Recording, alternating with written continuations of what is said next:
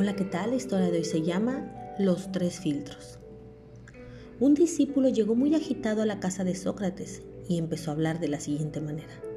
Maestro, maestro, quiero contarle cómo un amigo suyo estuvo hablando de usted con malevolencia. Sócrates lo interrumpió diciendo, espera, ¿ya hiciste pasar a través de los tres filtros lo que me vas a decir? ¿Los tres filtros? y contestó el muchacho. Sí, replicó Sócrates. El primer filtro se llama verdad.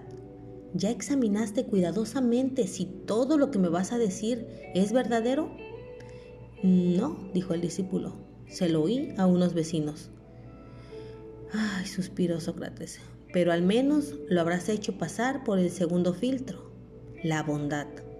¿Lo que me quieres decir por lo menos es bueno? Nuevamente el discípulo le contestó, no, en realidad no, al contrario. Ay, suspiró Sócrates. Entonces vamos por el último filtro. ¿Es necesario que me cuentes esto? El discípulo le contestó, para ser sinceros, no, no es necesario. Entonces Sócrates sonrió. Si no es verdadero, ni bueno, ni necesario, sepultémoslo en el olvido. ¿Cuántas veces hablamos utilizando los tres filtros?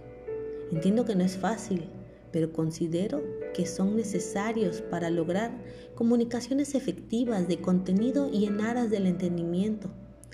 Este día te invito para que utilices esos tres filtros, tanto en el trabajo, en la escuela, en el hogar.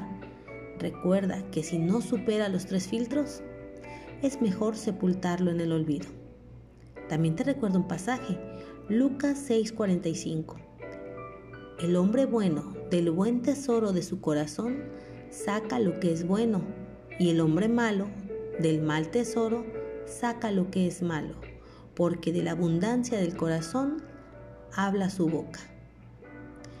Te lo dejo para reflexión y que Jehová, Jesús y su Espíritu Santo te bendiga.